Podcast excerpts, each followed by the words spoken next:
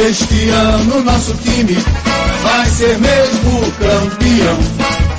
Todo mundo vai cantar e dizer: ninguém segura o esporte, não. Este ano nosso time. Bom dia, boa tarde, boa noite, galera. Estamos ao vivo, começando mais uma live aqui do Vozes da Arquibancada, o maior e melhor podcast em linha reta da América Latina.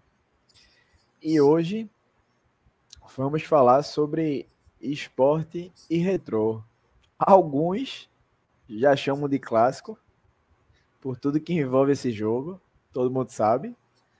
Outros ainda tratam como um time pequeno ali, né? Não do interior, porque obviamente é um time da capital, mas é tratado como um time pequeno como os, os demais, com todo respeito ao retrô e todos os estudantes do Retro também que compõem a torcida deles lá. É... Hoje a gente está tá aqui para falar desse jogo e passar outras informações, né? Como sempre, para a nossa audiência. Para quem está assistindo a gente no YouTube, estou na companhia aqui de Açucena e Laudenor. Açucena, seja bem-vinda. Boa noite. E bom dia, boa tarde, boa noite para quem foi nos assistir e escutar numa outra oportunidade. Seja bem-vinda. Bom dia, boa tarde, boa noite. É sempre um prazer imenso estar aqui. Eu nem escondo isso, mas todo mundo sabe. É bom falar o esporte, debater, principalmente o jogo de ontem, né? Eu até coloquei no, no meu Instagram que perguntando quem era que ia para o clássico. Muita gente disse assim, clássico, pô. Mas aí a gente sabe que é uma brincadeira. Mas, apesar de ser brincadeira, eu acho que o retrô está entre os nossos adversários diretos. Tirando o Santa e o Náutico, que a gente sabe que é clássico mesmo, e quando jogam tem toda uma rivalidade. Mas no campeonato, eu acho que o retrô é, é um, é um time que pode dar mais trabalho ao esporte, sabe? Pelo elenco que eles têm. E ontem a gente viu isso, né? A gente sofreu dois tempos, praticamente, para poder fazer um gol no retrô. Então, é, eu, eu, brinquei chamando de clássico. É, claro que, como o Luquinha disse, tem toda uma história por trás. E por isso que a gente brinca, mas é, dentre os adversários, tirando o Santo e Náutico, que, claro que é uma... São clássicos e são adversários de longa data, que já que nos dão muito trabalho. O Retrô é um dos que eu acho que podem nos dar trabalho um pouquinho mais, mais lá na frente. Então, é isso, vamos debater esse jogo aí de hoje. De ontem, na verdade, né? É isso. Jogo de ontem. Laudenor, meu velho, seja bem-vindo. Como é que você tá? Como é que você. Dê uma, uma palhinha aí já, só uma introdução para a gente entrar nesse jogo mais tarde, depois, né? Sobre o que foi esporte retrô, mas boa noite, seja bem-vindo à nossa live. Bom dia, boa tarde, boa noite a, aos amigos de, de programa hoje, né, Lucas e Açucena. Bom estar de volta aqui fazendo mais uma live aí com vocês. É, feliz, né? Estou bem feliz com, com o desempenho do esporte. Desempenho não, com os resultados que o esporte vem apresentando nesse início de temporada. Estreou com vitória semana passada na Copa do Nordeste e agora assumiu a liderança isolada do, do Campeonato Pernambucano, né?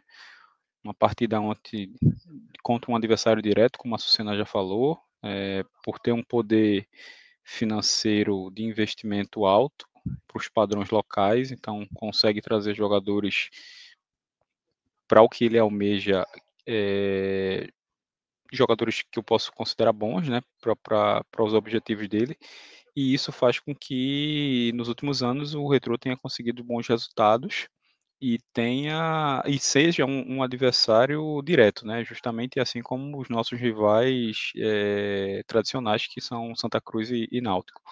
Ontem mais um jogo truncado, amarrado, muito também por o Retro ter se, se fechado, né? Pós expulsão ali no primeiro tempo mas aí no segundo tempo a insistência, a persistência, a qualidade dos passes de, de, Juba mais uma vez, né?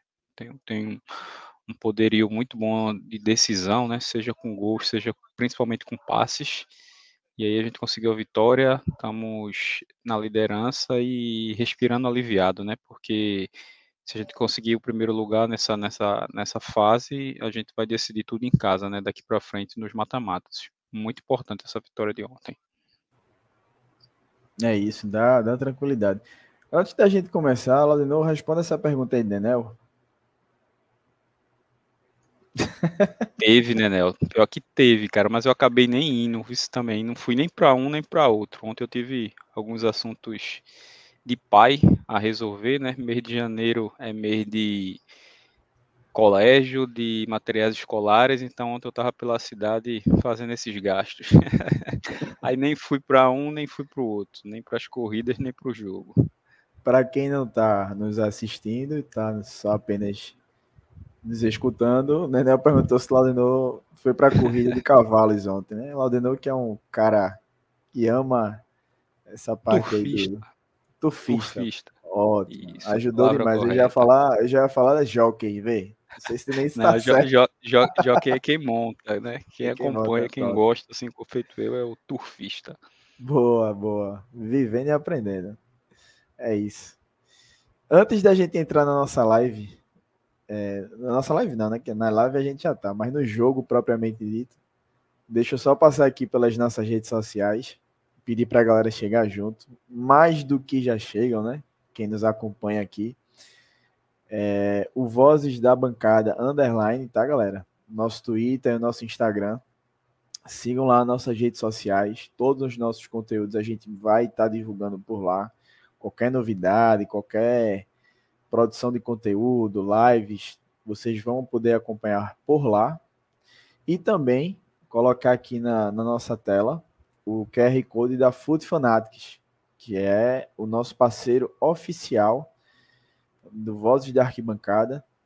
É só apontar o QR Code aí para a tela que vocês vão poder ter acesso ao site da Food Fanatics. Vocês podem conferir lá todas as ofertas, todas as, as opções, né?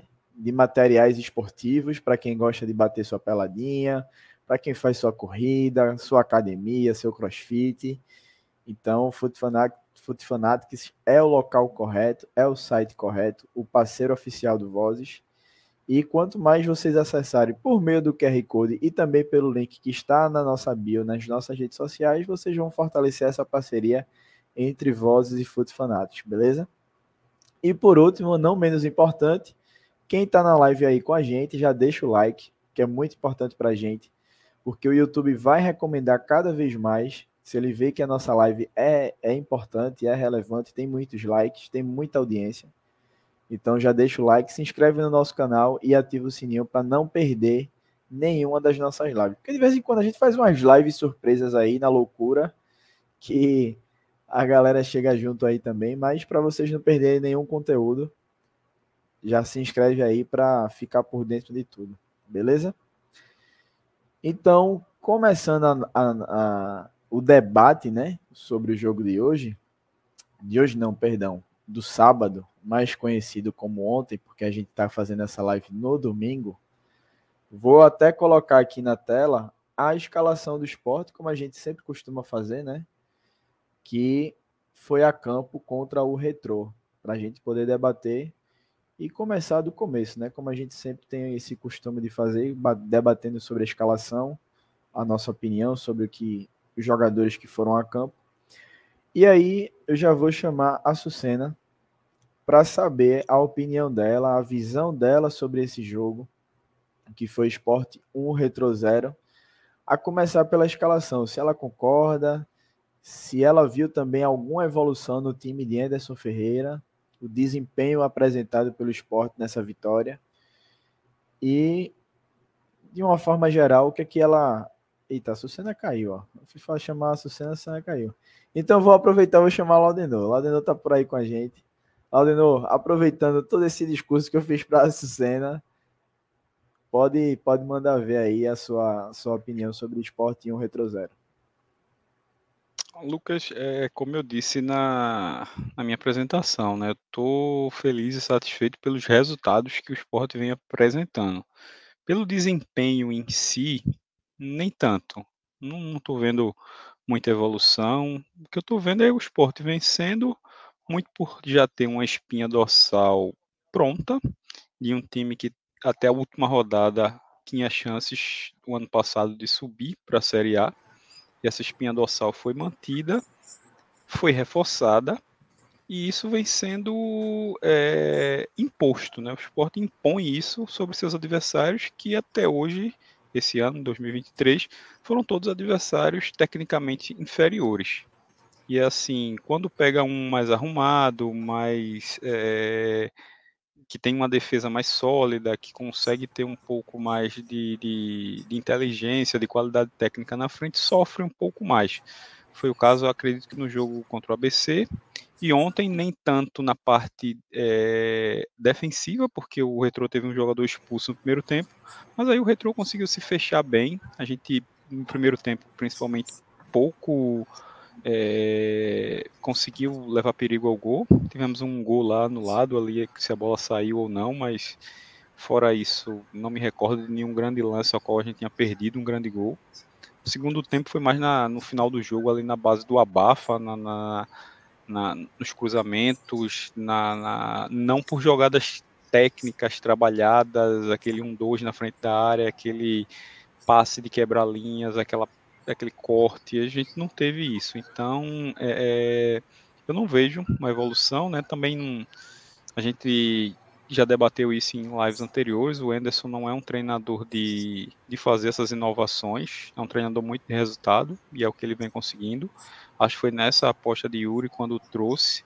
E é nisso que, que a, ele está se apegando. Né? Não sei até quando esse trabalho dele vai, vai durar, mas eu espero que dure, né? torcendo aqui para que dure e que a gente consiga os resultados, né? Muitas vezes vai ser com futebol feio, vai ser com futebol de um, de um gol, de, de um gol achado, mas se você vê evolução de, de, de, futebol bonito, de futebol jogado, é difícil, né? Nunca foi um, uma característica dos trabalhos de Anderson. Então, é basicamente isso que eu tenho visto nesse início de trabalho dele. Bola. Eu vou bem pra, por essa linha de raciocínio tua também. Não era o meu nome favorito para assumir o esporte durante essa temporada. Mas tá aí, a gente tem que apoiar. Diferente de um Dalpozo da vida, eu acho que Anderson tem muito mais lastro. Acho não, tem muito mais lastro. Já foi campeão da Série B, já tem vários acessos. Então, é mais questão pessoal mesmo, de gosto de ver o futebol de uma forma diferente. Mas é, é apoiar e torcer para que dê certo. Açucena, você voltou, tinha passado a palavra para você, Laudenor foi, foi aí na frente. E é, é, basicamente isso que o Laudenor falou. Eu queria saber tua opinião sobre esse jogo. Você estava lá na ilha ontem. E saber como é que você viu o desempenho do esporte, se você viu alguma evolução no time de Anderson, se você concorda com a escalação que foi a campo e é, é, a sua análise né, da partida. Eu acho que foi contigo, não foi Luquinhas que eu estava falando, e assim, eu quase que eu dormia aquele jogo de ontem, porque acho que eu bocejei umas foi. cinco vezes. Que jogo cansativo, velho. Porque, tipo, o esporte, eu vi que o esporte atacou, ele chegava, mas como sempre falta aquele último passezinho, aquele último chute que, claro, que deixa a bola nas redes, dentro das redes. É, o primeiro tempo, e eu vou dar ênfase aqui, rapidinho, ao juiz, tá? A Federação Pernambucana de Futebol, o, o futebol do estado de Pernambuco, parece que ele está falido em todos os âmbitos, porque é no futebol, é na arbitragem, eu achei ontem a arbitragem péssima. Péssima para conduzir. Eram faltas que, que, que, tanto de um lado quanto do outro, mas principalmente, claro, eu sou torcedor do esporte, eu vou puxar para cá. Mas eu vi faltas absurdas e o juiz não parava o jogo. Não parava, deixava seguir. Eram coisas que. Teve uma hora que o jogador do Retro caiu e ele. Até a marca entrou tudinho, ele botou, o jogador levantou e saiu, né? isso o jogador fica do lado de fora um tempinho, né? Imediatamente o juiz mandou o jogador voltar para campo. E não é assim, pô. O jogador tem que esperar um pouquinho lá, mesmo que ele tá, esteja recuperado, sabe? Então, assim, são, são pontos que, que me deixam meio nervosos em relação à arbitragem de Pernambuco. É, e o primeiro tempo, a gente foi aquele primeiro tempo morno, que a gente odeia ver. É, teve a saída de Ronaldo, né? Ronaldo saiu e logo no primeiro. Laudenou, Laudenou. É, ama Ronaldo. É, mas teve a entrada de Pedro Martins também, que, que eu gostei da, da entrada dele. Então, foi aquele tempo, o primeiro tempo morno, que nenhuma torcida gosta, principalmente a torcida do esporte, né? Teve um gol, mas foi anulado, acho que foi impedido, né? O gol que, que Edinho fez, mas estava impedido. Saída e aí, não, não tem nenhum. Foi o quê? O bandeirinho foi o juiz marcou saída de bola no cruzamento. Sim, pronto. A bola saiu, mas a bola saiu pra caramba mesmo. Então, acho, acho que pela televisão tempo... não, dá, não, deu tanta certeza, não. Se... É isso que eu, ia perguntar a vocês. Desculpa não, até eu, interromper. Eu assisti pela televisão, tá assistindo ao vivo, não deu tanta certeza, não. Porque é, hoje, até... Eu vi depois. Porque, porque a transmissão desse do, da, da Darzone, né, nosso futebol, né, lá na, na TV por assinatura, ela não dispõe de tantas câmeras é, com tantos recursos, né? Então ficou aquela dúvida, né? Se sair, porque assim, a gente tem que considerar que a bola tem que sair por completo. Não deu essa impressão de ter saído por completa, não. Mas também não houve aquela reclamação se com ênfase dos jogadores, não. Se aquela bola do Japão contra a Alemanha não saiu, que de fato não saiu, tá? Eu acho que a de ontem. É, tá, tá nessa linha aí também. Tá nesse mesmo raciocínio. Mas prossiga assim. Eu não sei se foi nesse lance aí que me mostraram. Eu não, não lembro, perdi o time aqui. Mas me mostraram depois uma saída de, da, a saída da bola. E eu vi que a bola saiu, tá? Não sei se foi outro lance ou se foi esse mesmo aí, mas provavelmente foi esse. Eu vi bola fora. Então, não sei, é uma discussão que a gente leva para depois. É isso. Só para a gente está ilustrando aqui para quem está nos escutando e obviamente né, não está assistindo a live, seja ao vivo ou, ou, gravada. O esporte foi a campo com Renan, Eduardo na lateral direita, a zaga composta por Rafael Thierry e Sabino, Igor Cariús na lateral esquerda, Fabio e Ronaldo fazendo a volância, Jorginho, o nosso meia, né, nosso camisa 10, e na frente Juba, Edinho e Wagner Love. Eu particularmente é, gostei da escalação.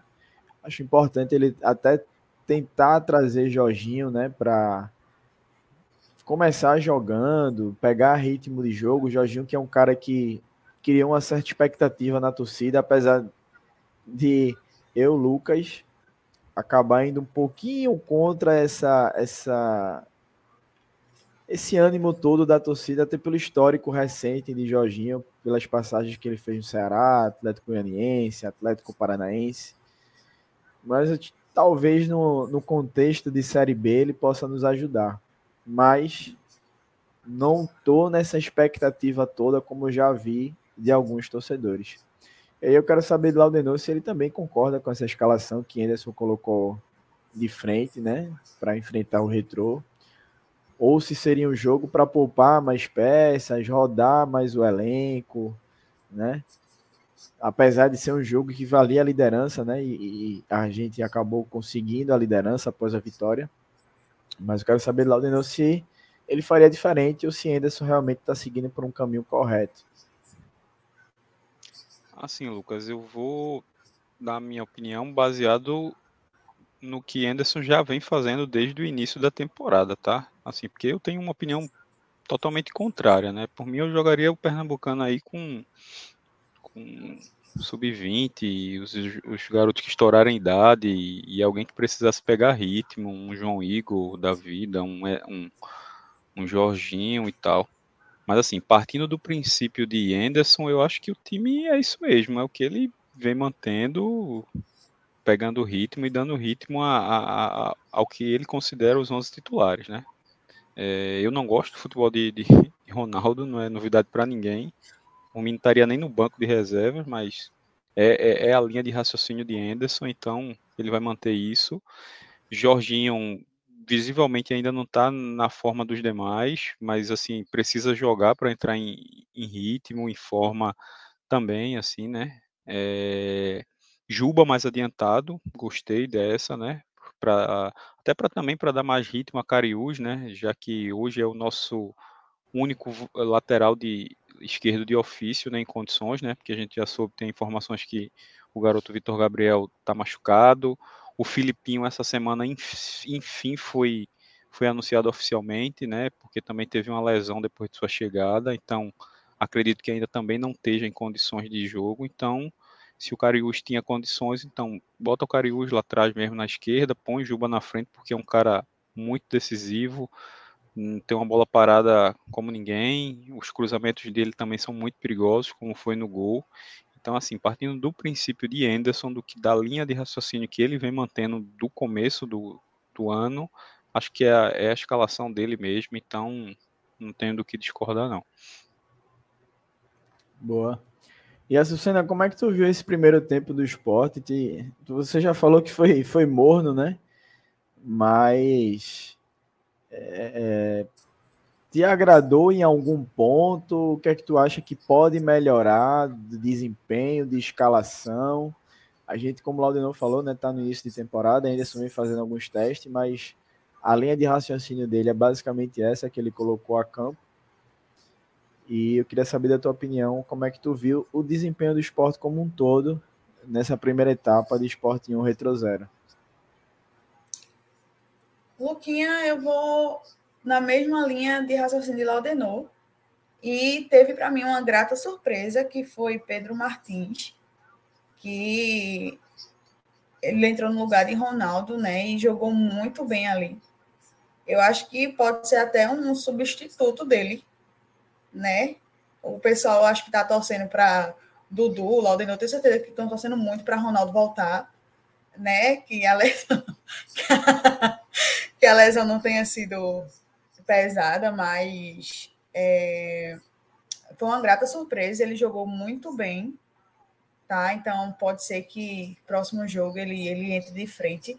Eu vou contando. Deta detalhe que ele acertou 100% dos passes, tá? Pois é, a gente, acho que foi você, Isso. não foi lá não, que mandou do Sofá Score, que, que ele acertou tudo que o que ele colocou o pé. Mas vou dizer uma coisa, o Ronaldo ele é muito carismático, viu? Ele, vocês podem até não gostar dele em campo, mas ali saindo das quatro linhas, ele é bem carismático, principalmente com a torcida. É por isso que, ele é titular. É, é, dizem, né, informações de, informações, informações de bastidores que ele joga um dominó muito bem, organiza muito bem também o campeonato de FIFA, e isso mantém no esporte até hoje. Pois é. Agora, eu, eu, outra coisa que é informações que, que eu escuto é que no elenco também ele é, ele é bem. Ele se dá bem com todo mundo. Eu acho que é por isso que ele deve ser titulado também no esporte. Não só com a torcida, quando a torcida chama ele, pede alguma coisa a ele, mas no elenco também. Enfim, mas isso aí não, não é agregador para você jogar a bola, né? Para você ser titular. Mas aí é, não é comigo, né? Com o Anderson aí, aí ele que lute. Anderson e todos os treinadores que, que passam pelo esporte e botam ele como titular, né? Então, alguma coisa. Aí tem o, o, o é, ele no treinamento, o, o carisma dele, não sei. Enfim, eu acho que, que o esporte ele ainda precisa é, consertar o meio de campo, sabe? A gente às vezes via Love no meio de campo fazendo uma função de meia. Eu não sei se vocês perceberam, mas teve uma jogada que ele fez, ele estava no meio do campo, mas aí faltou o 9 lá na ponta, lá ali, na, dentro da área, para poder fazer o gol. Então, acho que a gente precisa muito ainda ajeitar esse meio de campo do esporte, para que não fique Love, que é um atacante, vindo para o meio de campo para fazer uma jogada. Eu acho que, que nessa parte aí o esporte ainda falha um pouquinho, sabe? Ainda tem que, que ser ajustado alguns pontos ali. É, nesse início de temporada a gente vai ver muito essa, esses ajustes né, que Anderson tá tentando fazer e precisa fazer. Ele vem rodando o elenco, apesar de ter colocado força máxima nesse jogo. Até achei que ele deveria ter colocado é, rodado mais né, as peças contra o Belo Jardim, que era um jogo mais acessível, muito mais acessível do que esse contra o Retro. Mas ele também já tinha deixado claro que vai usar os titulares, até pela importância do Campeonato Pernambucano, de levar a vaga à Copa do Brasil do ano que vem, e até para também é, dar essa, esse entrosamento ao elenco. Eu acho isso importante também, pensando na sequência da temporada. Vou, vou trazer uma, uma pergunta que o Hugo fez aqui no chat. É, e aí, Laudenor e Açucena, fiquem à vontade para responder e trazer a opinião de vocês também.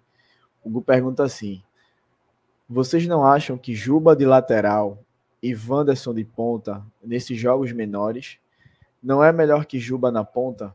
Ontem ele ficou de construtor por dentro, quando o Wanderson entrou. Então a gente tinha é, Wanderson na amplitude, né? Alargando o campo ali e Juba por dentro, um lateral construtor, um lateral mais ali pelo, pelo meio. E aí eu quero saber de Assucena e Laudenor que é que eles, como é que eles veem essa, esse posicionamento de Juba, se é melhor Juba na lateral. Até Dudu tinha comentado numa live aqui que a gente fez que ele prefere Juba mais avançado, como ele jogou durante toda a temporada passada. Eu já acho válido esse teste de Juba é, na lateral, e aí quero saber de vocês o que é que vocês pensam sobre isso. Eu acho válido mediante times, vou dizer assim, bem menores. Eu vou botar o Retrô, o Náutico e o Santa Cruz num outro bolo. E os times maiores da Copa do Nordeste contra esses times eu não faria. Ontem faria porque o Retro perdeu um jogo, perdeu um jogador logo do, no primeiro tempo. Mas de início, ontem contra o Retro eu não faria isso. De botar Wanderson de titular na ponta e ele mais atrás. Eu acho o Retro, se tá com os 11, um adversário perigoso. Assim como acho o Náutico e Santa Cruz, por todo o histórico de, de, de clássicos e ser, ser nossos rivais diretos. É, e alguns times também na Copa do Nordeste, os mais fortes que a gente enfrentar. Agora, contra times menores, sei lá, um, já que ele não, já que ele não poupou, poupou poucas pessoas, poucos jogadores contra o Belo Jardim, um jogo desse faz, sei lá, contra um Afogados, que é o próximo jogo, né? É, contra um Porto, um Central, esses times menores, acho muito válido assim essa colocação que o Hugo falou aí. Açucena? Eu também concordo. Tem uma coisa que me incomoda é, bastante é Juba na lateral, porque foi uma coisa que eu bati muito na tecla ano passado, que ele não rende. Né? É, eu até falei que Juba tinha que ser ali correr pelo meio, atrás dos atacantes. Eu não gosto dele ali, parece que ele não consegue render na lateral. Então, para mim, Juba é mais adiantado mesmo. Mas, de teste por teste, pode ser que, que dê certo com times menores. Mas eu acho que a posição dele é, é ali mais adiantado mesmo. É, como eu tinha até debatido com o Dudu na live que eu citei, eu acho que é válido o teste de Jubali na lateral esquerda. É, mas como a gente tem a opção também de Filipinho, né, que foi oficializado, quando eu tinha dado essa opinião, o Filipinho não tinha sido oficializado. A gente ficava nessa expectativa de saber qual era a situação dele. E só tinha Cariús. E Cariús até, se eu não me engano, ele não conseguiu terminar um jogo ainda. Ele sempre sai por questão física, né, o cansaço dessa desse início de temporada. E ontem ele acabou sofrendo um choque com o, o atleta do retrô, um choque de cabeça ali e, e, foi substituído. E aí Juba passou a jogar na lateral esquerda. Eu acho válido o teste, mas como a gente já tem dois laterais esquerdos de ofício, é realmente deixar Juba mais adiantado. É, antes da gente ir para o segundo tempo né, do jogo, queria fazer novamente aqui a, a blogueiragem, reforçar esse aviso aqui com a galera que está nos assistindo, que está nos escutando também, para nos seguir nas nossas redes sociais. Está aparecendo aí na tela para quem nos assiste. E para quem não está nos assistindo, apenas escutando, Vozes da Bancada Underline, tá? O nosso Twitter e o nosso Instagram, para vocês seguirem as nossas redes sociais e acompanhar o nosso trabalho por lá também. É, a gente divulga muita coisa por lá, quando tem notícias, quando tem lives, quando tem produção de conteúdo. E é por meio do nosso Twitter e nosso Instagram que vocês podem nos acompanhar de forma mais profunda. Também o nosso YouTube, tá? Vocês se inscrevam lá no nosso canal. Recentemente a gente chegou a uma marca muito interessante para o Vozes, que passamos dos mil inscritos no nosso canal. É muito gratificante a gente chegar nessa altura do nosso, nosso, nosso projeto, né? De, de torcedor para torcedor, como a gente costuma falar. E em tão pouco tempo a gente atingir essa marca.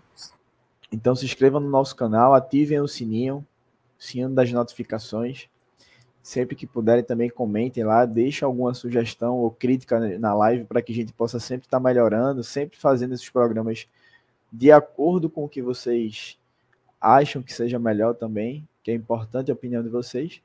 E por último, não menos importante, QR Code está na tela da Foot Fanatics para vocês apontarem a câmera do celular para o QR Code e conferirem as ofertas e as opções que a Foot Fanatics oferecem para vocês, beleza?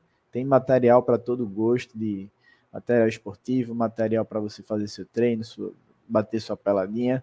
Então confiram lá, deixem a Foot Fanatics aí no radar, que é parceiro oficial do Vozes, e só tem a, a acrescentar nessa relação que é muito muito positiva para o nosso projeto, beleza?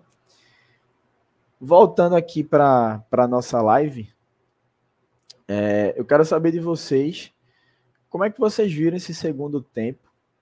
E eu quero trazer também uma percepção que eu tive no jogo, que eu já tinha comentado também aqui em outras lives, que é sobre Fabinho. É, Fabinho é um, um atleta que se destacou, né? na temporada passada, foi um dos pilares do esporte na, durante a campanha da Série B. Fez um primeiro jogo dele, né? A estreia dele, um, um jogo muito ruim, assim como todo time contra o CSA, mas depois é, todo mundo sabe que Fabinho foi uma das principais peças do esporte durante a nossa campanha na Série B do ano passado. Mas eu, particularmente, já venho percebendo uma queda de rendimento de Fabinho já na reta final ali da Série B e também não está conseguindo desempenhar o mesmo futebol do ano passado nesse início de temporada. Mas aí a gente pode falar que também início de, de, de, temporada, tem toda a questão física, né? A idade dele também, que já é um, um atleta assim como o Wagner Love de uma idade mais avançada. Mas como é que vocês veem o desempenho de Fabinho e o desempenho do esporte como um todo nesse segundo tempo, que foi quando a gente cons conseguiu construir o, a vitória que nos levou à liderança. Começar por Laudenor. É, realmente o desempenho de Fabinho esse ano não tem sido similar ao que foi o ano passado, né?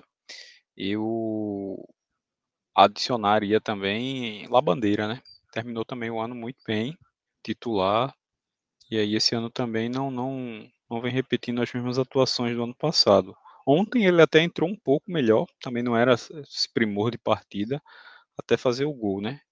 Mas pelo menos ontem já entrou um pouco melhor na minha concepção do que o dos outros jogos. Mas Fabinho realmente não vem sendo aquele jogador que foi o ano passado. Não sei se pela idade, então a questão física dele e, e, e técnica demora um pouco mais, questão do, do, do de, de, entrar em forma, não sei. Mas realmente ele não, não vem sendo o mesmo do ano passado.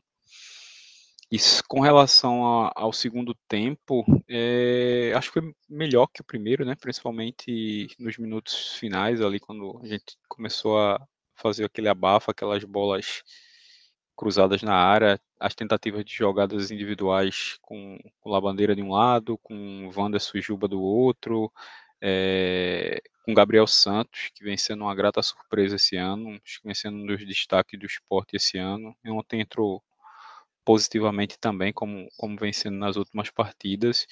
E eu acho que pela persistência, pela insistência, alguns chutes ali que o goleiro fez alguma defesa, teve uma que ele tirou quase que em cima da linha.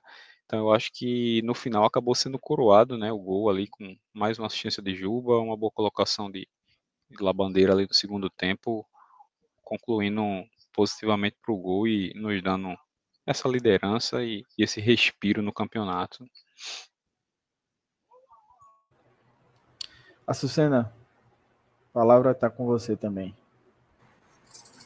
É, falando em Fabinho, foi um jogador que não só eu, mas muito, todo torcedor do esporte elogiou bastante, né, ano passado.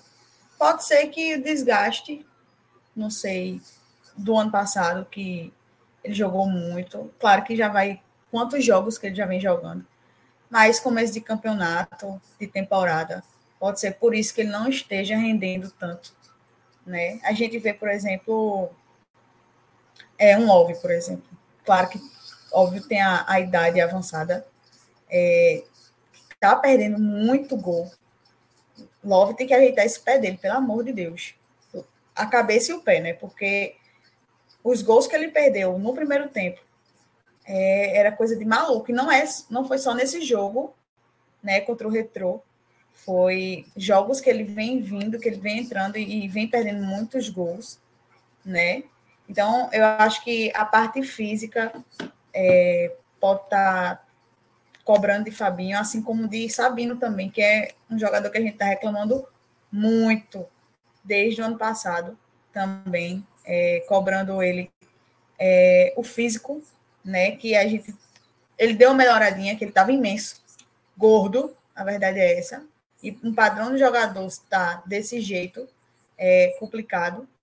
Mas aí eu acho que com o tempo, Fabinho ele, ele consegue recuperar o futebol dele. É, e o segundo tempo deu uma melhorada, né? Eu não fiquei com tanto sono quanto no primeiro. É, a gente conseguiu chegar muito mais é, no gol do, do retrô. A gente, tinha, a gente também teve muitas bolas é, alçadas na área, cruzamento. Só que eu não sei se era o, o 3 ou era o 4, o zagueiro do retrô. O cara era imenso, velho. Imenso, gigantesco, e ele sempre tirava a bola.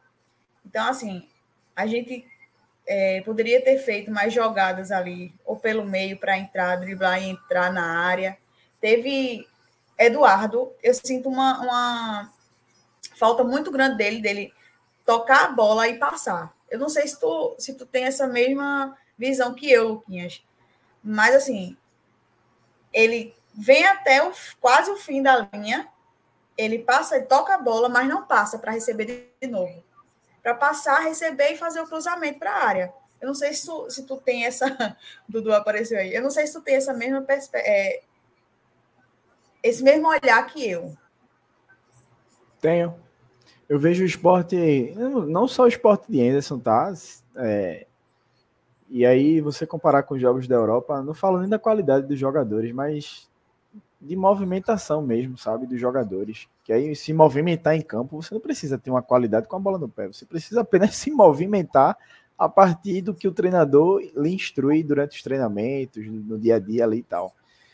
É, o esporte muito tipo, é como você falou, o jogador toca a bola e não passa. Toca a bola, fica parado no, no, no, no espaço que ele está. E aí você facilita a marcação do, do time adversário. E eu já tinha alertado, eu acredito que no jogo Sport e Caruaru City, que foi o último, antes desse, né? Foi o último jogo que eu tinha ido na, na ilha. É, não fui contra o Belo Jardim.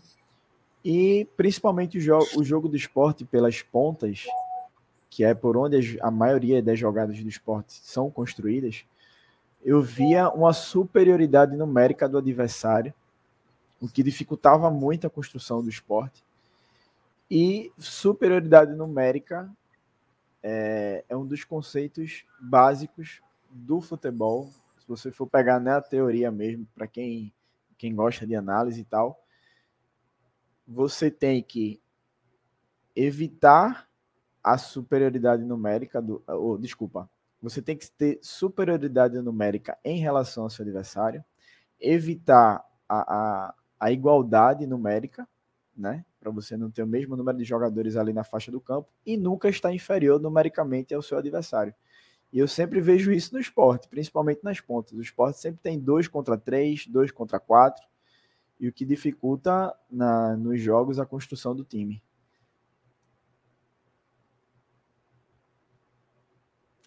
Tá Desculpa. Exatamente isso. Eu acho que a gente peca muito nessa parte aí, sabe? E aí, eu não sei se é treinador que pede, se é o próprio jogador, se são jogadas, eu realmente eu não sei. Mas voltando para o segundo tempo, deu uma agitada, deu uma animada ali. E saiu o gol, né? Com um cruzamento de Juba. E foi mesmo na cabeça de, de Labandeira. Vou até, não vou até, vou, não vou até falar laba, labaredas aqui. Meu Deus, tô até gaga, misericórdia. Labaredas, porque na outra live que eu fiz aqui com Dudu e Laudenor, muita gente reclamou. Não é labaredas, é labandeira. Não vou. Tá, é labandeira, tá, gente? É, e foi bem na cabeça de labandeira, né? Praticamente nos últimos minutos é, de, de jogo. Isso é o esporte, né? Então a gente já é acostumada a ter uma sofrênciazinha. E justo com o retrô. Teve até uma hora também, depois do gol, aí eu vi o placar, tava 1 a 0 pro retrô. Aí eu fiz, como assim, velho? comprou o placar, daí não é impossível um negócio desse. A gente brincou lá, mas o importante é que a gente saiu, mesmo com um jogador a mais, é, a gente sofreu um bocado, né, para fazer esse gol mas o importante é que a gente saiu com os três pontos e a gente é líder. E aí, com as dificuldades que a gente tem com esses jogos, a Anderson vai vendo é, qual a posição melhor, qual o jogador que entra. Então, acho que os três pontinhos aí valeram demais, essa sofrência todinha, né? Valeu, valeu. É, vocês têm mais alguma coisa a falar do, do jogo, do desempenho da equipe? Que já vou trazer até um, um, um, outro assunto aqui que envolve fora das quatro linhas. Queria saber se vocês têm mais algum comentário a fazer da, dos jogadores que entraram também no decorrer do segundo tempo, no, nas substituições. Se Anderson fez, fez bem né, as substituições, vocês querem comentar algo mais em cima disso? Não. Se ele tivesse feito alguma cagada. Pode falar, que tinha falado. Não, eu não tenho não. Assim, eu acho que se ele tivesse feito alguma coisa errada, a gente ia meter o pau aqui nele. Mas eu acho que as substituições foram básicas e, e deram certo, né? Acabou resultando em gols, né? O gol que foi feito por um, um cara que saiu do banco. Tava precisando também desse gol por não estar tá em baixa, né? Não tinha apresentado ainda um bom futebol esse ano. É, Labandeira já tinha muita gente falando, né? Sobre esse desempenho dele e, e a entrada ali de Edinho na cena. Não, não, eu acho que os principais pontos a gente conseguiu pontuar aqui, né? Que foi a dificuldade ali que o esporte ainda tem pelo meio. É, aquelas bolas alçadas na área que a gente não consegue entrar dentro da área para fazer o gol. É, eu acho que, que foi isso mesmo. Acho que os, os principais pontos a gente conseguiu entrar neles. E aí, só para com, complementar, é, Labandeira foi um destaque, dos, um dos destaques né, do esporte, assim como o Fabinho, que a gente comentou agora há pouco na temporada passada, mas que nessa, nesse início de 2023 seria automaticamente o titular, né, por ter terminado é, a Série B como titular também, Série B 2022, mas Edinho é um cara que está pedindo passagem, né? Fazendo gol praticamente todo jogo, desempenhando bem, mostrando bom futebol. Fez, um, fez gol novamente contra o Retrô, mas acabou é, sendo invalidado e tem essa, essa disputa que é bom, né, pro, pro elenco. Essa disputa aí com o Labandeira que na temporada passada a Labandeira não tinha essa sombra, né? Não tinha essa, essa disputa no elenco ali na faixa que ele atua. Já em 2023 ele tem a sombra ali de Edinho, então é importante que eleva o nível técnico do elenco. É, então, saindo, saindo do jogo, já que a gente comentou toda essa. O que foi a história do jogo, né? Sport 1, Retro 0. Eu queria entrar até no assunto que vem gerando polêmica desde acho que acredito que dois a três jogos aí passados, que é o acesso do sócio à própria sede do clube. Não só a própria sede, mas principalmente aquele portão ali entre as sociais que dá acesso para arquibancada frontal. É, no jogo contra o Caruaru City, quando terminou o jogo, eu tentei voltar para a sede por meio daquele portão e o portão a gente deu de cara com o portão fechado. E nesse último jogo foi é, compartilhado em grupos de WhatsApp. Eu particularmente não vi essa, esse comunicado oficialmente por parte do esporte. Se eu estiver errado, vocês podem me corrigir, por favor, a Sucena, Laudinô, o pessoal que nos acompanha na live, sobre esse acesso que, que o esporte acabou trazendo algumas instruções né, para o torcedor. E aí eu vou até, até ler aqui né, o que foi compartilhado nos grupos do WhatsApp, que foi por meio do, do WhatsApp que eu tive acesso a, a, essa informação, que foi do, uma orientação do superintendente do clube, Leonardo Reis, que é o responsável pela operação de jogo. Ele disse que o portão que, que liga a geral da sede à arquibancada frontal estará fechado. O portão será fechado no início da operação de jogo e permanecerá assim, onde não haverá acesso ou trânsito de pessoas por este local. O portão voltará a abrir 15 minutos após o fim da partida. E uma observação importante ainda na, nesse comunicado: só serão autorizados a passar pelo portão após a abertura sócios em dia, pessoas que estiverem trabalhando no jogo e conselheiros titulares, não sendo autorizada a passagem de suplente. Então a gente já tem uma certa, digamos assim, discriminação entre conselheiros titulares e suplentes. Ou seja, para pelo menos para esse comunicado, conselheiro suplente e nada parece ser a mesma coisa. E aí eu queria saber a opinião de vocês, de Açucena, de Laudenor, o que é que vocês acham disso? É mais uma medida que a gente vê que, principalmente no Twitter, né, que a gente acompanha mais, a gente está sempre por lá, que é, é uma crítica muito grande da torcida é mais um fator que acaba afastando o torcedor, acaba irritando o torcedor e a torcedora do esporte nesse trânsito na própria sede do clube, principalmente entre os sócios e conselheiros. Açucena, como é que tu vê essa, essa, essa orientação do clube, né? Principalmente, e aí dando nome ao, aos bois, né? Foi uma orientação passada pelo superintendente do clube, Leonardo Reis é uma coisa que eu acho absurda. Acho que quem me segue, quem me conhece, sabe o quanto eu acho absurdo isso. Não só o esporte, mas qualquer time fazer isso com seu torcedor. O que eu vi do esporte foi só aquele mapinha que eles estão colocando nos últimos jogos de acesso. Quem vai para a sede entra por tal portão, quem vai para para frontal, vai por tal portão. Outra coisa eu não vi. O que eu vi foi de terceiros colocando. Então, primeiro que eu acho que você fechar a sede do seu clube, de um clube imenso como o do esporte, que tem milhões de torcedores, só para o sócio, começa o absurdo daí. Porque é, só porque eu sou sócia, eu sou melhor que o outro torcedor que está vindo assistir o jogo. Não acho justo com nenhum, com nenhum torcedor, sabe? Às vezes, não falo nem torcedor. É, por exemplo, vou, vem um amigo meu lá de, de Salvador, por exemplo, quer assistir o jogo, quer conhecer a série, quer conhecer o pagode, coisa que eu falo muito. Chega na hora do jogo, ele não vai poder entrar porque ele não é sócio, ou porque eu não comprei os ingressos para sociais.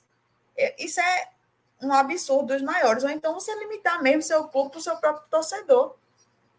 Eu acho que tem outras medidas cabíveis que o time pode tomar em relação a, ao que eu acho que eles estão, estão fazendo, que é em relação à violência no futebol, por exemplo.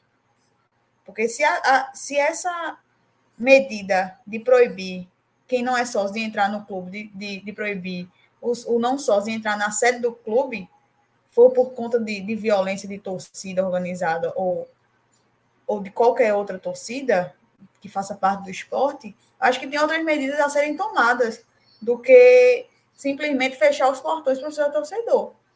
Sabe? É, é um absurdo que eu acho que é uma falha imensa de quem está fazendo a operação e principalmente do presidente, que aceita. Então, senhor Yuri Romão, o senhor está errado demais em fazer isso, em fechar os portões para o seu próprio torcedor, de não deixá-los entrar na sede para curtir ali o clube, curtir o pagode, curtir um pré-jogo antes, que é uma coisa que acho que não é só é, da torcida do esporte, acho que todo torcedor gosta de, de chegar no seu clube e curtir ali horas antes, curtir um pagode, curtir os amigos, né? E principalmente no Pernambucano, que a gente vai muito mais para curtir as pessoas, é, para ver os conhecidos e os amigos e conversar e jogar conversa, pode fazer até o mesmo. Muita gente vai ali para a ilha fazer um churrasco antes, horas antes da, do jogo começar, para se divertir, do que ver um jogo do, de esporte retrô 1 a 0 no último minuto do segundo tempo. Então, fechar a sede para o torcedor que está ali pagando seu ingresso, que faz um esforço imenso para sair de casa e assistir o jogo é um, um absurdo dos absurdos. Acho que a direção e o presidente e a operação de jogo tem que rever isso imediatamente. Sabe que proibir não, não, não vai adiantar de nada. Eu vou até trazer um comentário. Tem um comentário de Nenel que eu já coloquei na tela, onde ele fala que no portão debaixo da geral tinha um banner falando que iam abrir os portões depois de 15 minutos do fim da partida. É, no comunicado, como eu li agora há pouco, falava isso também. Foi bom ter esse banner também para comunicar, reforçar o, o, aviso né, dentro do estádio. E Dado Mesquita ele comenta aqui também que ele conseguiu entrar na sede de boa, não pediram carteira de sócio, nem ingresso, nem nada diferente do jogo que eu fui contra o Caruaru City, onde eles pediram. O problema é que todo jogo esporte tem uma novidade. Todo jogo é uma orientação diferente. Não tem um padrão para uma operação de jogo na Ilha do Retiro. Um dia pode entrar pelo portão, outro dia no esse, esse portão que a gente citou, né, que dá acesso entre as sociais e a, a geral para você ir até a arquibancada. Depois não podia mais, depois de 15 minutos após o fim do jogo pode. Lá na entrada da guarita, né, por onde entram os carros e a torcida, tem jogo que pede carteira e ingresso, tem jogo que não pede. Esse último jogo já não pediu, como o dado Mesquita postou aí no comentário, eu também pude ver isso, não pediram nada. E o clube não padroniza essa operação. Todo jogo é uma novidade, pode acabar pegando torcedores de surpresa, né? que de repente não levou a carteirinha para o jogo, só leva o ingresso, e acabar barrando esse trânsito da torcida na própria sede do clube. E aí, Laudenor, você é um cara que, para quem conhece, para quem acompanha nos grupos, está mais próximo, é um cara que não gosta de ir para o Pernambucano, né? Acompanhar os jogos do Pernambucano na Ilha do Retiro. Mas eu queria saber como é que tu vê esse, essa problemática, né? como eu falei, todo jogo é uma novidade na ilha em questão de acesso, questão de orientações. Você como sócio, como torcedor, como é que tu vê toda esse essa problemática? Lucas, eu fiquei até sem, como eu posso dizer, sem ter o que falar, porque acho que a, a Sucena falou tudo aí, né? Uma medida totalmente sem sentido, né? o exemplo que a Sucena falou de trazer um torcedor, um amigo seu de fora para conhecer a ilha, e aí chega lá, o cara, a pessoa lá, o seu amigo é, barrado de entrar por não ser sócio e tal, fazer essa limitação. É uma medida muito descabida, velho, arbitrária, não sei de que partiu, baseado nessa questão da violência, como se isso fosse resolver a questão. É lamentável, né? Assim, é, nunca aconteceu comigo diretamente de ser barrado e tal. Já vi, assim, já fui para jogos ano passado, no passado, que a série, por exemplo, estava interditada, né? Saída de jogo e tal. Mas sei, velho, não sei o que dizer assim. Talvez que eu fosse dizer fosse me gerar algum tipo até de problema. Então é melhor a gente só só lamentar, comentar que está errado, pedir para que Yuri e os responsáveis por isso revejam, se for questão junto ao governo, às autoridades, não sei, que façam uma reunião, repensem isso aí, porque o torcedor em si, de uma forma geral, merece ser tratado de uma melhor forma dentro da sua casa, né, da Ilha do Retiro. Então, acho que isso resume bem o sentimento todo torcedor.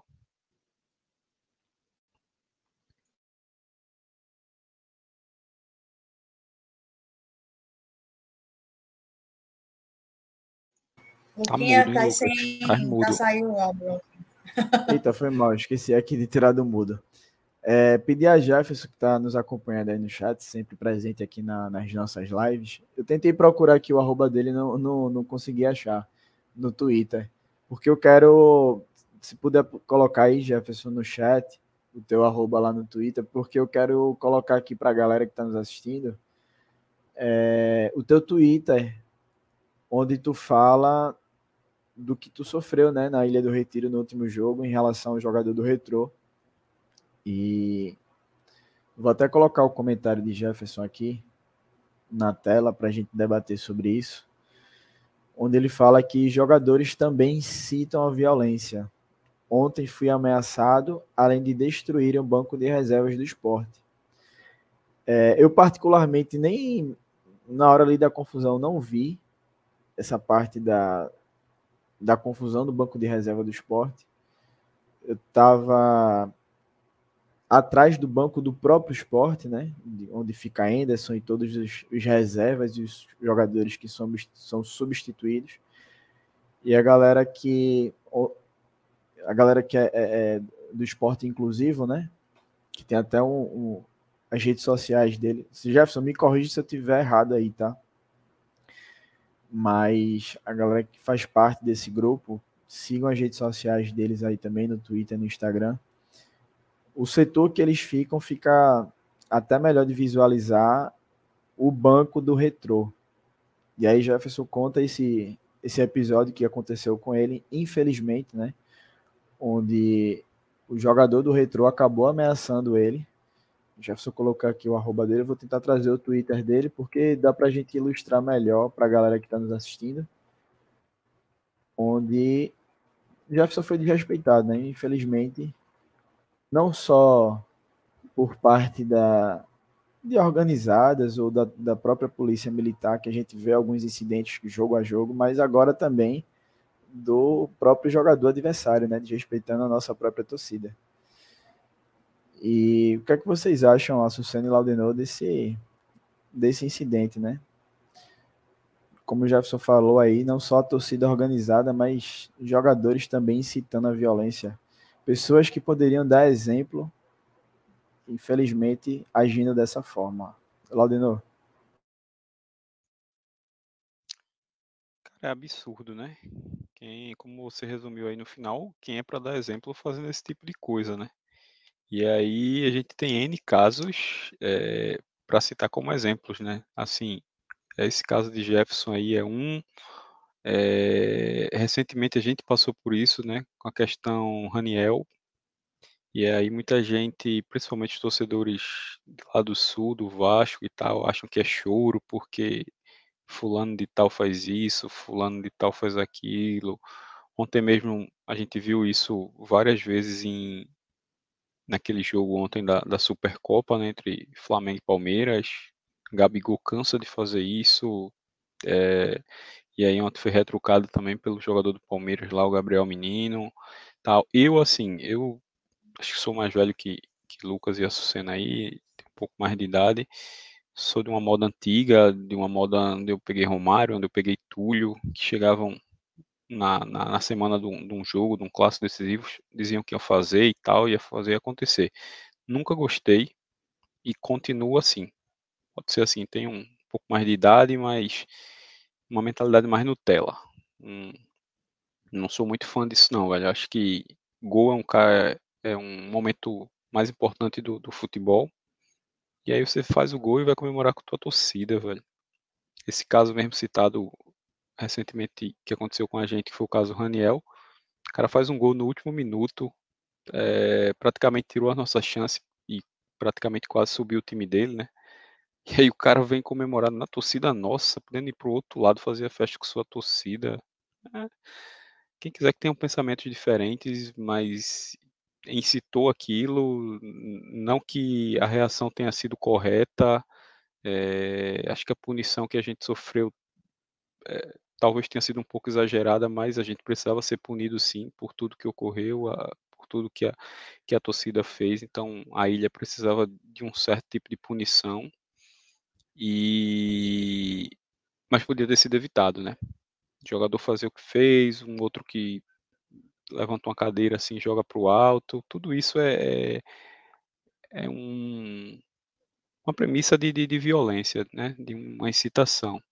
Então, futebol é um, um esporte que mexe muito com os ânimos, né? Muita gente discute em casa com, com esposa, com marido por conta de futebol, aí vem um jogador do outro time contra você e faz um tipo de incitação. Então isso mexe com os ânimos, então eu acho que cada um que vire para a sua torcida e que comemore com a sua torcida. Não sou muito fã desse tipo de provocação não. E eles têm que dar exemplo dentro de campo, são espelhos para nós, as crianças se espelham neles, as crianças jogam bola na rua, nos campos, nas quadras, com camisas com os nomes atrás dos jogadores, então acho que deve se seguir essa linha assim de fez o gol, hora de comemorar, faz o teu, ou no momento de raiva de um jogador por uma discussão em campo entre ele e, e, o juiz, né, que eu acho que foi esse caso aí do, do jogador do Retro, que aí é, a torcida inflama para que o juiz é, tome a medida cabível de, de expulsar, de puni-lo de alguma forma com cartão, como deve ter sido no caso com a nossa torcida ontem, e aí o cara vai e chama o Jefferson para briga ou faz o que fez aí e acaba também danificando o nosso patrimônio lá que ele fez no banco de reserva. Né? Então eu acho que o jogador tem que dar exemplo, ser exemplo e não ter essa, esse comportamento é, de dando esse mau exemplo. É isso. Antes de passar a palavra também para a Sucena, para ela expor a opinião dela, eu vou ler aqui para o pessoal que está nos assistindo, nos escutando. Jefferson, que está sempre aqui acompanhando as nossas lives, é sócio, é torcedor do esporte, PCD, ele fala assim no Twitter dele. Hoje, durante a expulsão de um jogador do Retrô no primeiro tempo e aquela provocação de torcida e clube visitante, esse cidadão olha para mim, torcedor PCD, e me ameaça chamando para briga. Será que é só a jovem que incentiva a briga? Júnior Fialho, que é esse jogador que provocou Jefferson, né? Desrespeitou Jefferson.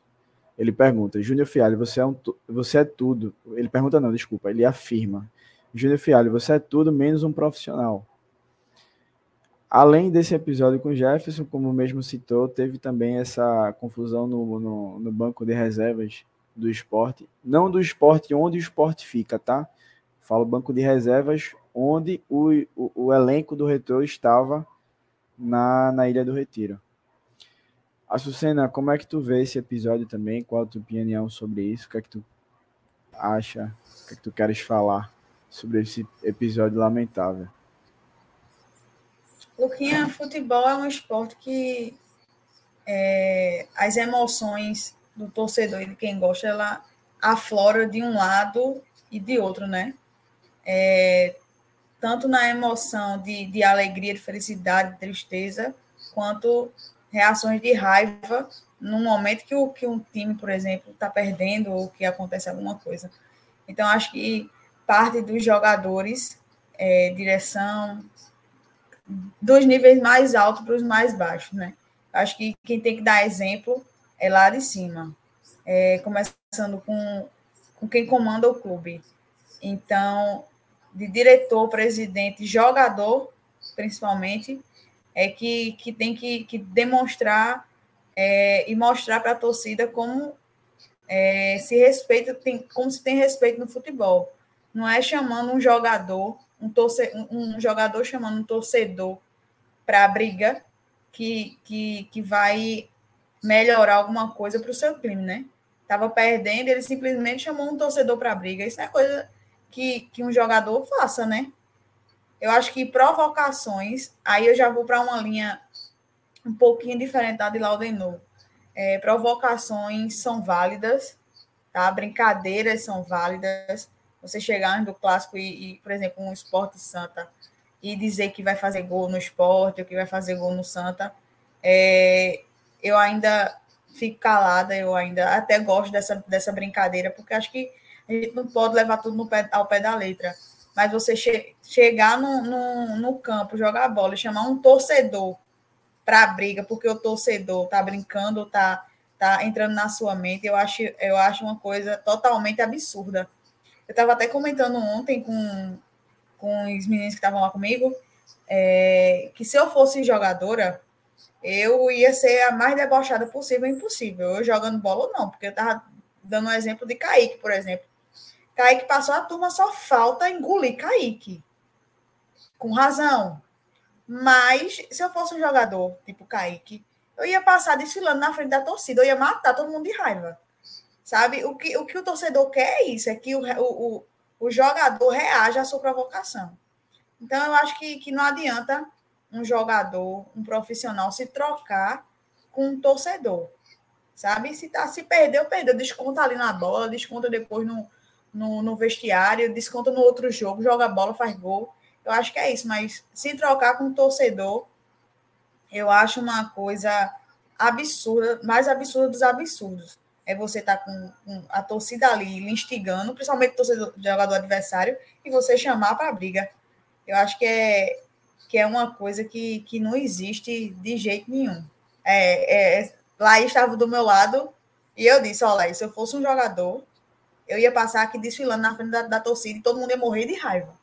Porque eu acho que não se, o jogador não pode se trocar com o torcedor, assim como a torcida, é, dando outro exemplo, por exemplo, quando uma torcida ela, ela vai cobrar o jogador, eu acho uma coisa também, é outra coisa absurda, que você vai no CT do seu time cobrar jogador fazendo violência, chegando assintosamente no jogador. Eu acho que não é assim que funciona, né?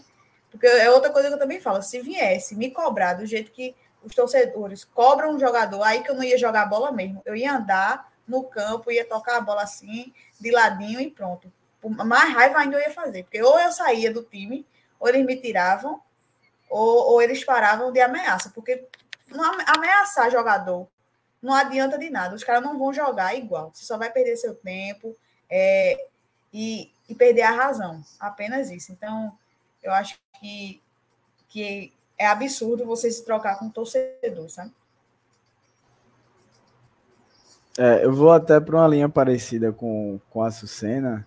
Eu entendo o que Laudenor falou, eu concordo também, mas é, eu gosto dessa provocação. Agora, provocação sadia. Infelizmente, hoje em dia, essas provocações, principalmente do lado das torcidas organizadas, acaba inflamando e a violência do jeito que está hoje em dia acaba indo por um caminho muito perigoso. Mas é, eu gosto desse jogador que provoca, sabe? Tem muito torcedor e é não só do esporte, tá? É no Brasil todo que odeia Gabigol, odeia, não gosto de ver ele nem pintado de ouro. Já eu vou pelo caminho contrário, eu gosto. É, eu vi até um vídeo dele no jogo da Supercopa do Brasil, ele fazendo um aquecimento ali na lateral do campo, onde a torcida do Palmeiras xingando ele de tudo que era nome.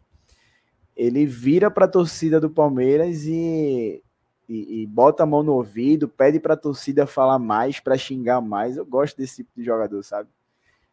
Ele faz o gol, tira a camisa, vai lá na frente da torcida do Palmeiras, mostra a camisa para a torcida do Palmeiras, assim como o Messi fez também no, no, no Bernabéu. Obviamente, não estou comparando o Messi com o Gabigol aqui, pelo amor de Deus. É só, só as ações de cada um, né? Eu, eu, particularmente, sou um torcedor que gosta dessas provocações, mas infelizmente são provocações que inflamam a torcida e acabam levando para um caminho perigoso.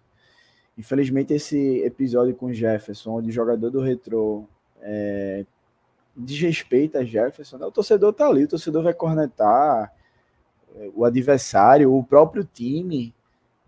E quem está ali dentro de campo, tudo bem que ninguém tem sangue de barata, mas você tem que lidar com esse tipo de situação. Você é jogador profissional, você vai, tá, vai se deparar com esse tipo de situação. Então, desrespeitar o torcedor como o Jefferson foi desrespeitado, infelizmente é um, um episódio muito triste. É...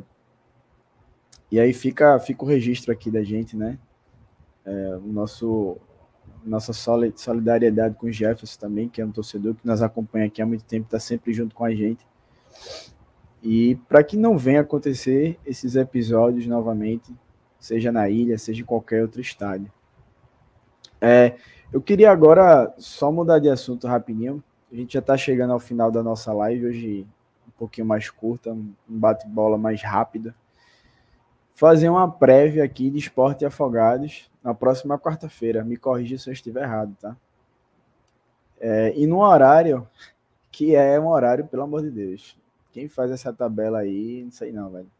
18 horas. Recife pegando fogo, voltando às aulas essa semana.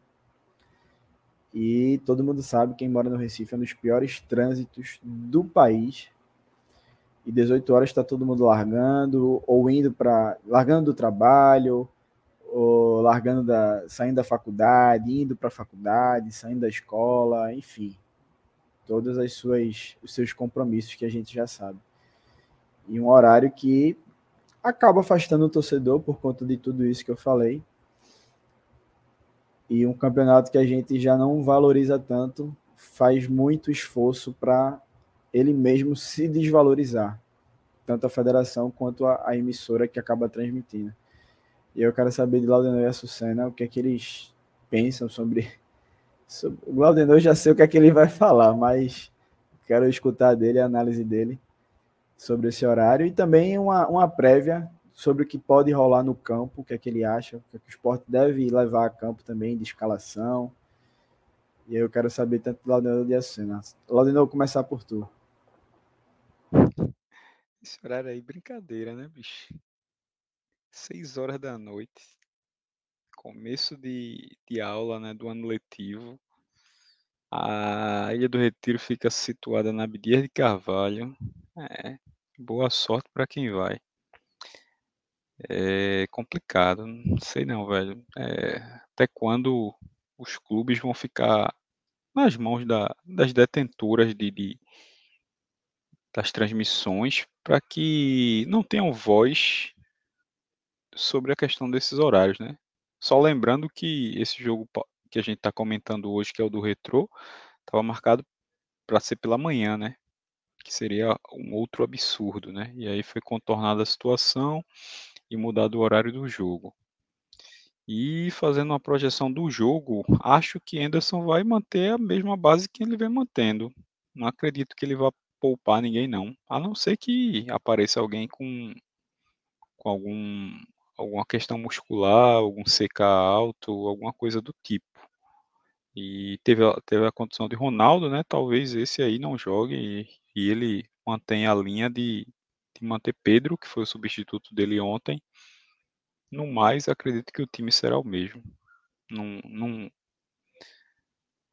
observo o Enderson fazendo grandes mudanças ou rodando totalmente o elenco e botando dois, três, quatro jogadores da base como a gente deseja, não.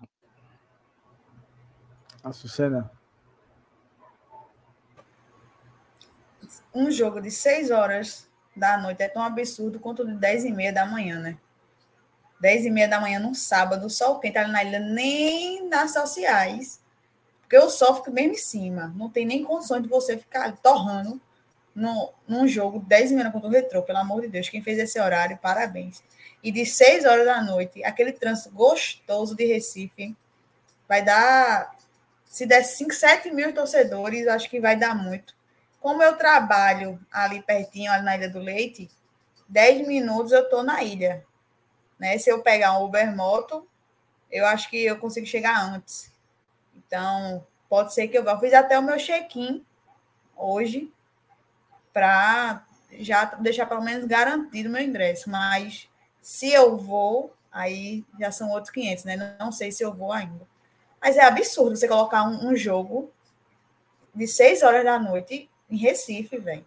Sabendo que, como você falou, Luquinhas, tá todo mundo saindo do trabalho, ou indo para a faculdade, ou, ou saindo da faculdade trânsito infernal que a gente tem aqui, né? Como é que a gente larga de seis e consegue chegar na ilha de seis, de seis e meia? É impossível. Quem trabalha longe da ilha, quem mora longe da ilha, é impossível chegar com, com meia hora de jogo. Você vai chegar pelo menos no, na metade do, do outro tempo, né?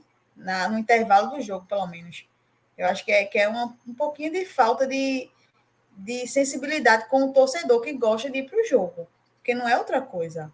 Acho que a própria federação, o próprio futebol pernambucano, ele se corrói por dentro, ele, ele gosta de, de se destruir, ele é autocorrosivo, porque não é impossível, sabe? Eu acho que a gente tem que, quem comanda aí futebol pernambucano, acho que precisaria pensar e repensar em muita coisa, em muita ação que, que estão fazendo aí, porque cada dia mais, cada ano que passa, a gente, é, o futebol da gente vai, vai sofrendo, vai morrendo, e principalmente o futebol dos clubes, né? Acho que sofre é, Santa Esporte e Náutico, que são os principais é, times daqui, e principalmente a torcida, porque sofre com, com horários, com, com dias de jogos, com, com essa falta de tato da, da federação. Então, eu acho que é só pensar um pouquinho e repensar no que está acontecendo aí, que a gente consegue sair dessa, desse atolo que a gente está, atolamento que a gente está.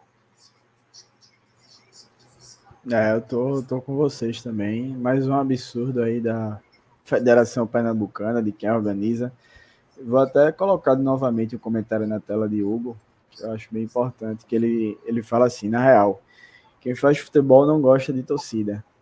E é isso, a gente vê, hoje saiu até na, no Twitter de Matheus, acho que ele é da, se não me engano, ele está na Folha, já foi do Jornal do Comércio, onde ele fala de possíveis proibições que o Ministério Público, a FPF e demais autoridades estão estudando, como torcida única, a punição das organizadas, né, que o próprio esporte já puniu a própria torcida jovem no último jogo de não deixar entrar no, na ilha com a camisa amarela da uniformizada. E estão sempre é, atacando o problema de forma paliativa, né? não vão na, na, na, raiz do problema. Então a gente tem que se deparar com jogo em horário ruim, com tratamento ruim das autoridades, de respeito ao torcedor de forma geral, e agora esse episódio também com o Jefferson também, partindo até do, de jogadores adversários com a, com a torcida. Então, muitas vezes a gente se pergunta, pô, o torcedor não está indo mais a campo, o público é fraco, o público é ruim, mas o que não falta é motivo para a gente não ir a campo. Quem está aqui no Vozes, e acredito que também está acompanhando nossa live, nossa audiência, é muito secão da Ilha do Retiro, do esporte, e, acaba indo aos jogos. Mas assim, Poderíamos ter públicos maiores, mas infelizmente são muitos fatores que acabam afastando o torcedor e a torcedora do esporte de acompanhar o seu próprio clube. Então vamos ver se. E ah, e também tem. A gente vai falar, obviamente, mais para frente. Eu acredito que esse jogo não aconteça na data que está marcada, mas simplesmente tem o Esporte Santa Cruz na abertura do carnaval do Recife, numa sexta-feira. Como eu falei, a gente deve debater quando estiver mais próximo desse jogo, mas é mais um absurdo. Para quem não mora em Recife ou não conhece o carnaval, simplesmente a cidade para. Literalmente a cidade para. Carnaval de Recife Olinda é um dos maiores do país, junto com, com o de Salvador. Então, assim, você marcar um clássico, o maior clássico do estado, no dia da abertura do carnaval, é uma insanidade. Então, o que não falta, repito, é motivos para o torcedor não ir a campo. Mas vamos ver o que é que a, a, as federações, as autoridades vão fazer quanto a isso. Laudenor, deixa eu. Quem tá mandando um abraço para tu, eu não sabia disso, velho. Meu pai trabalhou contigo na Lui. Sério? Edson. Quem é teu pai? Poxa, tu é filho de Edson. Faz isso não, porra. Sou, pô. Ele falou aqui comigo agora no, no Caramba, velho, das antigas, bicho, que eu não encontro com o Edson, velho. Porra. Ele perguntou aqui, ela ordenou na live, eu disse, é, tu conhece ele? É? Ele é, trabalhou comigo. É meu primeiro emprego, velho, lá no Engenho do Meio, na Luz. Exatamente. Me ensinou muita coisa, teu pai saca demais, velho. Mandou um abraço para você. Valeu, mandou outro pra ele aí. Tá tudo bem com ele, né? Graças a Deus. Tudo certo, graças a Deus. É, então é isso, galera. Comentamos sobre o jogo, esporte, e, esporte 1 Retro Zero. Sobre os absurdos né, que a gente vê na Ilha do Retiro, jogo, jogo após jogo. Como esse episódio de Jefferson, como aquela questão do portão que dá acesso ali entre sociais e arquibancada frontal. E essa projeção de esporte e afogados, que rapidamente a gente passou por esse jogo, tanto pelo que pode acontecer no campo, quanto nesse horário bizarro que vai acontecer a partir das 18 horas. É... Olha, meu pai tá aqui na live. O Nenel tá falando, cadê o comentário do Nenel? Edson não, cabeção. Ele respondeu, tinha que ser tu, né, Nenel? Mas é isso, galera. Agradecer, agradecer demais a presença de vocês aqui na live, tá? Mais uma live. Hoje a live foi rápida, um bate-papo mais, mais rápido. A gente vai tentar fazer esses jogos do Pernambucano dessa forma. Muitas vezes a gente acaba se estendendo aqui, né? Porque a gente gosta de falar do esporte, a gente gosta de estar de, de tá debatendo aqui com vocês. Mas esses jogos do Pernambucano são jogos menores. Quando forem clássicos, Copa do Nordeste, a gente tende a se estender e debater mais com vocês. E agradecer aqui a participação de Açucena, de Laudenor, mais uma live aqui com vocês. Deixem suas considerações finais. Açucena. Só agradecer. É um prazer fazer live com vocês. É, vamos falar do esporte sempre né? Apesar das raivas que a gente tem, mas é sempre vamos falar do Leãozinho. Quarta-feira tem aí mais um joguinho. Espero, espero que, apesar de que o Afogado está em quarto, mas a gente faça aquela, aquele joguinho, quem sabe uma goleadazinha, né? E agradecer o pessoal que está aí no chat com a gente. Domingo, 10 horas da noite, acompanhando a gente aqui, falando do esporte. Então, eu acho que é isso. Cheiro para vocês. E quarta-feira tem mais. Boa, Laudenor. Sempre bom estar aqui, né? Com vocês, como a cena falou, falar de esporte e ganhando, melhor ainda, né? E sendo líder, melhor ainda, ainda. Vamos lá, quarta-feira tem mais. Vamos acompanhar aí. Eu não consigo ir. Um ser pernambucano, todo mundo já sabe. Outro pelo horário bem conveniente para mim. Largo às seis também. Nem que eu quisesse daria tempo de ir. Então vamos lá. Uma mais uma vitória, se manter na liderança. E agradecer aí o pessoal aí, hoje bem participativo aí, o pessoal na, na no chat aí, deu para a gente interagir um pouco aí com o pessoal.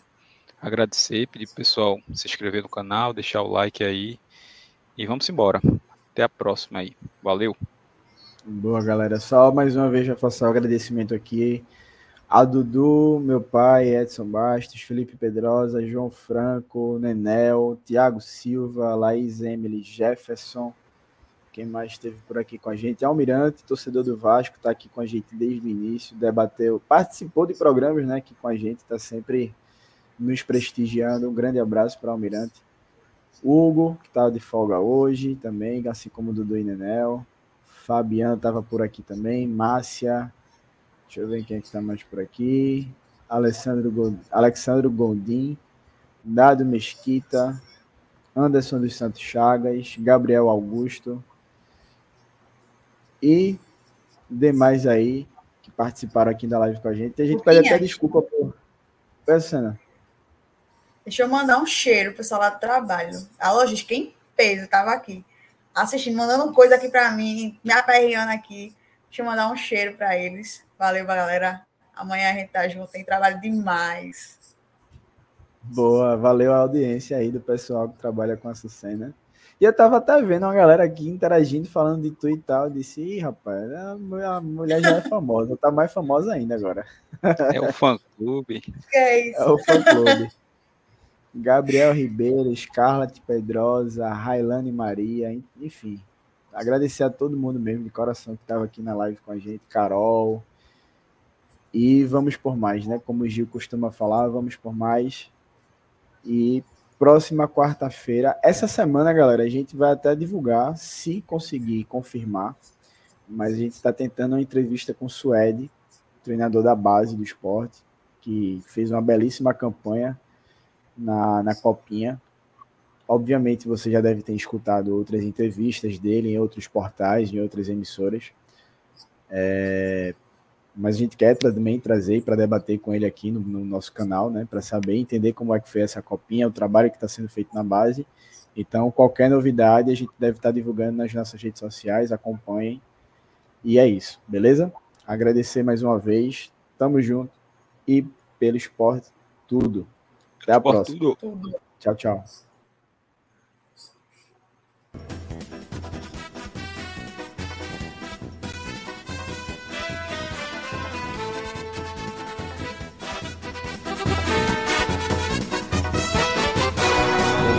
eternamente estarei. Os rubro-negras são as cores que abracei. E o abraço de tão forte não tem separação. Pra mim, o meu esporte é religião. A vida a gente vive pra vencer. Esporte, esporte, uma razão para viver.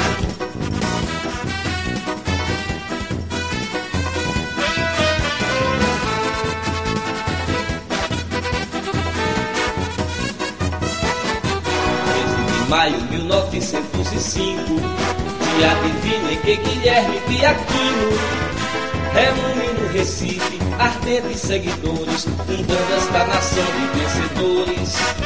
Quem canta enobrece e dá prazer, esporte, esporte, uma razão para viver.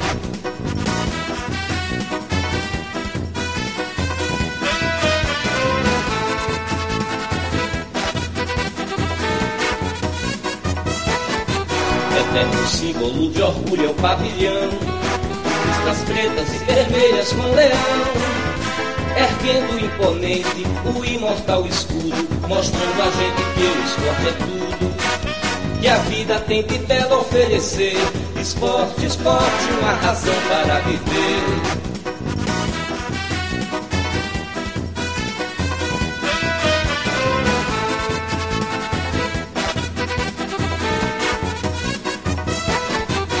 Gerações e corações fazendo a história.